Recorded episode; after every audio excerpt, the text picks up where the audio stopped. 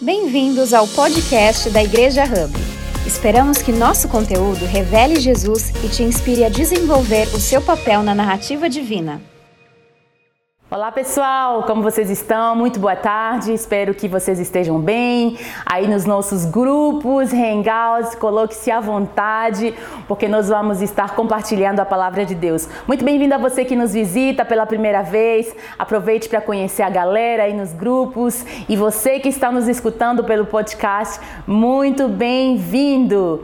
Ah, nós temos falado, ah, falamos bastante também no nosso domingo de visão sobre cultivar, cultivar o nosso nosso relacionamento com Deus, cultivar os nossos relacionamentos conosco mesmo e cultivar o nosso relacionamento com o próximo, com os outros. E hoje eu quero falar um pouquinho sobre essa parte do cultivo no relacionamento como aprendizes de Jesus. E, um, e nós vamos estar vendo hoje um pouquinho o conceito de aprendizes, desenvolver esse conceito de aprendizado, esse conceito de discípulos, seguidores, pessoas que caminham nos passos de Jesus e que praticam o jeito, a maneira do Mestre de ser. Você está pronto? Prepare aí o seu caderninho, a sua caneta para anotar, porque hoje eu quero trazer algo que eu acredito que pode impactar as nossas vidas de maneira tremenda. Vamos orar?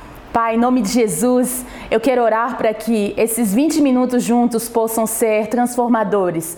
Toca o nosso coração, fale conosco para a glória do teu nome. Em nome de Jesus. Amém. Amém.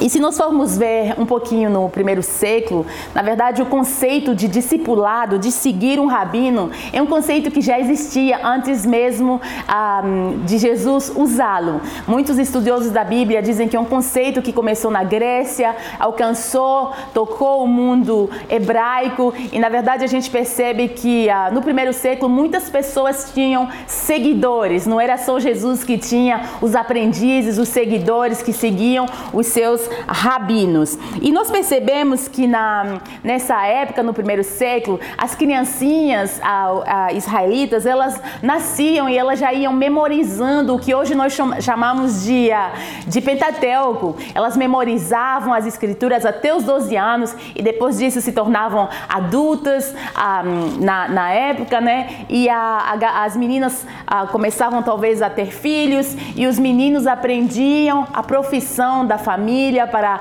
tocar o negócio da família. E aqueles que eram fora da curva, como dizem os brasileiros, gostei dessa expressão, aqueles que eram top do top, sabe, a galera assim da elite, o pessoal mais privilegiado, eram aqueles que eram chamados pelos rabinos. Ou seja, os rabinos só chamavam o top, sabe, assim, a, a ah, realmente a galera que era super brilhante, inteligentíssima, a galera assim, provavelmente da elite, esses que conseguiam alcançar um patamar para ser chamados pelos rabinos. O que é legal a gente saber é que o rabino Jesus disse assim: quem quiser vir após mim. O nosso rabino é diferente. Jesus, ele estendeu na época um convite que ninguém estendia. Ele falou: quem quiser vir, vir após mim, segue-me. Isso é muito lindo e é impressionante nós notarmos isso ah, nas Escrituras. E falando sobre aprendizado, nós percebemos que no Novo Testamento, os discípulos, a palavra discípulo, é uma palavra que não é um verbo assim passivo. É, eu sou o seu discípulo, você é o meu discipulado. Isso não existe, não é um conceito do Novo Testamento. E nós percebemos também que, a, que discípulo não é necessariamente um cristão maduro, porque Pedro mostra tantas, um, tantos traços assim na personalidade que não mostrava muita maturidade e, portanto, ele era um discípulo de Jesus. E a, a, discípulo é realmente algo que demanda a proatividade. O discípulo ele não é passivo esperando que alguém faça dele um discípulo. Ele é um seguidor. Ele anda nas pisadas de Jesus. E a, antes de ler o texto bíblico aqui onde Jesus chama seus, alguns dos seus discípulos, eu gostaria de trazer uma imagem para gente. E, a, e essa imagem é que na verdade o conceito de discípulo, essa palavra Talmidim no plural, né? Talmid, Talmidino no plural, que eram os discípulos os, que seguiam, os seguidores dos mestres, dos rabinos na época. Ah, na verdade, essa palavra, hoje, ela poderia ser ah, traduzida para os nossos dias, se eu pensar aí na, na, na nova geração, é algo que está sempre, que tá sempre na nossa mente. Os discípulos eles se entregavam 24 horas por dia para a causa, pela causa, para e pela causa do rabino. Eles o seguiam, eles seguiam as suas pisadas, eles queriam falar como ele, eles queriam ser como ele, eles queriam fazer aquilo que ele fazia. E na verdade, isso é que mostrava que uma pessoa era, realmente era discípulo. O objetivo final era fazer aquilo que a pessoa fazia. E vamos ver aqui um pouquinho nas escrituras. Quando Jesus chamou os, os discípulos, a palavra declara, vamos ler em Marcos, venha comigo, Marcos capítulo 1, versículo 16 ao versículo 20. Evangelho de Marcos 1, 16 a 20. Diz assim a palavra: E andando junto do mar da Galileia, viu Simão e André, seu irmão, que lançavam a rede ao mar, pois eram pescadores. Jesus lhes disse: Vinde após mim, e eu farei que sejais pescadores de homens. E deixando logo as suas redes seguir, o seguiram. E passando dali um pouco mais adiante, viu Tiago, filho de Zebedeu, e João, seu irmão, que estavam no barco consertando as redes. E, algo, e, e logo os chamou. E eles deixaram seu pai Zebedeu no barco, com os jornaleiros foram após ele. A palavra ainda declara, vamos ler em Marcos 2, 13 e 14. E tornou a sair para o mar, e toda a multidão ia ter com ele, e ele os ensinava. E passando, viu Levi, filho de Alfeu, sentado na alfândega, e disse-lhe: Segue-me. E levantando-se, o seguiu. É impressionante como Jesus chamou os discípulos e eles logo o seguiram, né? Muitas das vezes nós não entendemos, mas era porque era o privilégio da vida. Os rabinos, eles eram tão exclusivos que eles não chamavam qualquer pessoa. Mas Jesus era um rabino diferente. Ele não era só rei, ele não era só senhor, o próprio Deus encarnado. Ele era um professor, um rabino, um ensinador tremendo que marcou a época e marcou as nossas vidas e tem marcado as nossas vidas até aqui. O chamado de Jesus nunca foi creia e você vai ser livre do inferno ou você vai para o céu. O chamado, o convite de Jesus sempre foi para que o sigamos. Você consegue perceber?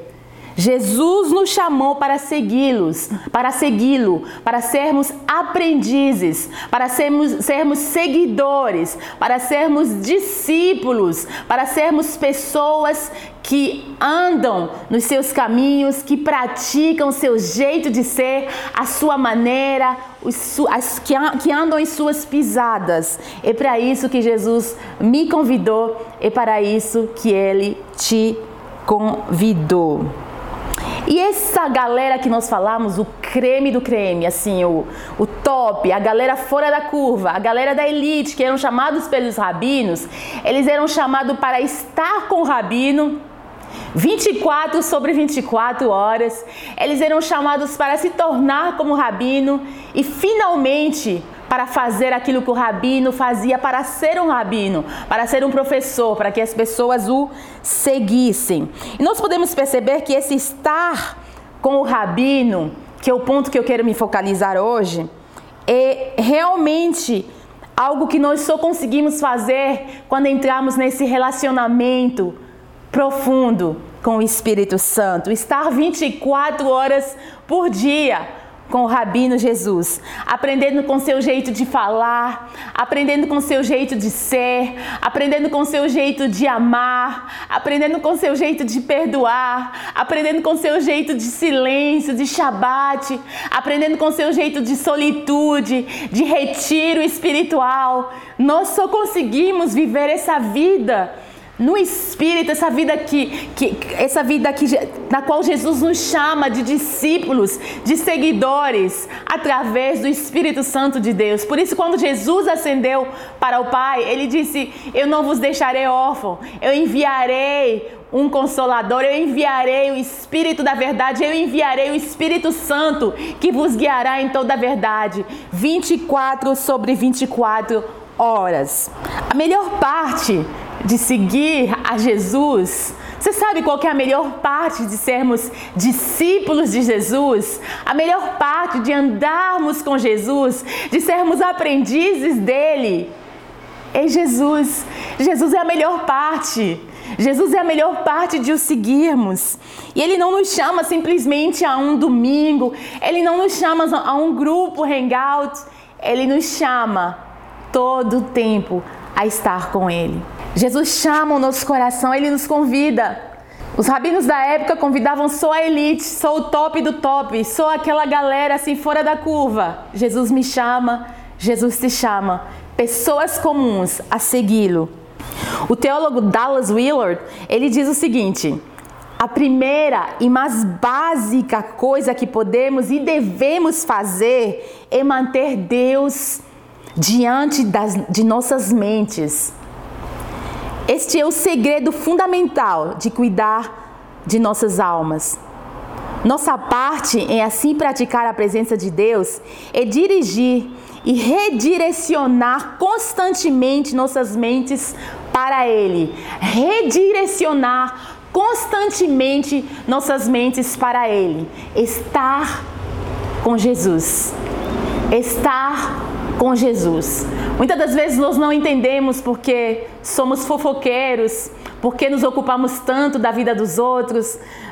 Jesus, estar com Jesus é a única maneira de nos tornarmos como Jesus. Nos tornarmos como Jesus é a única maneira de fazermos aquilo que Jesus fez. E muitas das vezes nós queremos nos tornar como Jesus sem estar com Jesus. E muitas das vezes nós queremos é, estar com estar, queremos fazer o que Jesus faz sem nos tornarmos como Ele. E ele continua, o teólogo, nos primeiros tempos de nossa prática, podemos muito bem ser desafiados por nossos hábitos onerosos de permanecer nas coisas daqui de baixo. Mas esses são hábitos e não a lei da gravidade e podem ser quebrados. Um novo hábito cheio de graça substituirá os antigos à medida que damos passos intencionais para manter Deus diante de nós Logo, nossa mente voltará a Deus como a agulha de uma bússola, constantemente retorna ao norte. Se Deus é o grande anseio das nossas almas, ele se tornará a estrela do polo de nossos seres interiores. Ou seja, nós só podemos ser transformados de dentro para fora quando nós passarmos tempo, quando nós aprendermos a estar com Jesus. Estar com Deus. E para estar com Deus, como disse esse teólogo, primeira e mais básica coisa que podemos e devemos fazer é manter Deus diante dos nossos olhos. Eu quero pausar aqui e perguntar para você: como você tem mantido Deus diante dos seus olhos essas 24 horas por dia? Como tem sido o seu tempo de silêncio? Como tem sido o seu tempo de solitude? Como tem sido o seu tempo de descanso, de Shabat? Como tem sido as suas práticas espirituais para estar com Deus? Para passar tempo com Deus? Eu quero propor a você de realmente manter Deus constantemente diante da sua mente, de tomar um tempo no seu dia para estar com o Senhor Jesus Cristo.